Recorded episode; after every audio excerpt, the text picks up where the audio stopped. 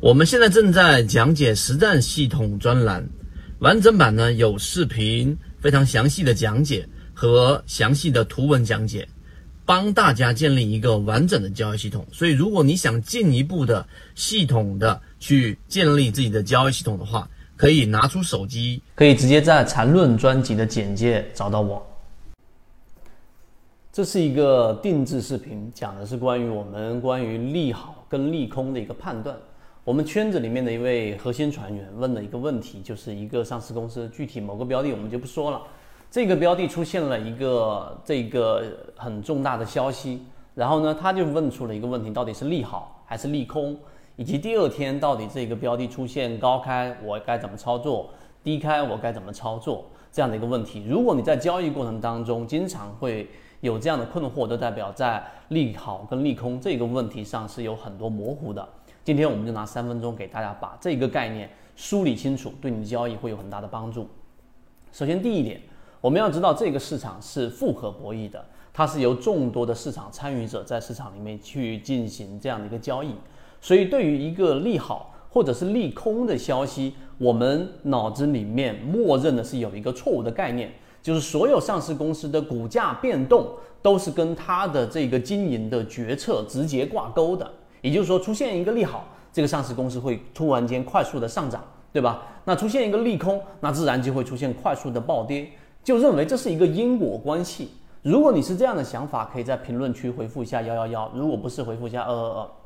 我们先把结论告诉给大家，这种想法是单一，是错误的。为什么呢？因为我们要讲到第二点，市场实际上呢，它是复合博弈，但它股价的涨跌，除了我们说的第一维就是股价事实。和第二维就是它的基本面对吧？上市公司的经营情况，这两者以外，它还有决定性因素更强的，也就是我们所说里面市场参与者的情绪，还有里面的资金等等这一系列的因素。所以你要跳脱出刚才我们说单一的股价的这一个变动和事件之间的因果关系以外，你更多的应该去留意里面市场参与者的情绪。这回到第三个话题，就是利好还是利空，你要把整个。呃，事件的构成元素拆分出来，也就是拆分出事实，就是我们所说的这一个股价，对吧？现在所处的技术形态、所处的位置等等。第二个就是要考虑预期，所以第三点我们要提出一个，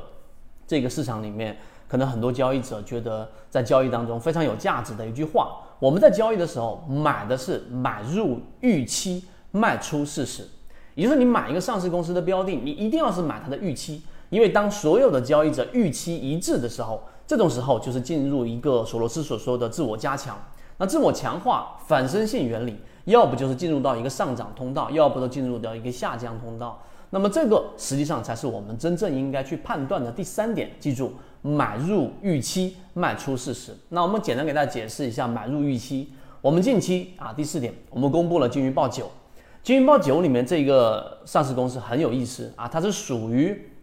这个呃，我们所说的光伏啊，然后呢，这一个半导体这样的一个分支，那它有一个很有特点的地方，就是在二零二零年的一季报，它的利润净利润出现了大幅的下滑。那这个大幅的下滑呢，我们为什么把它列入到我们的金鱼报九？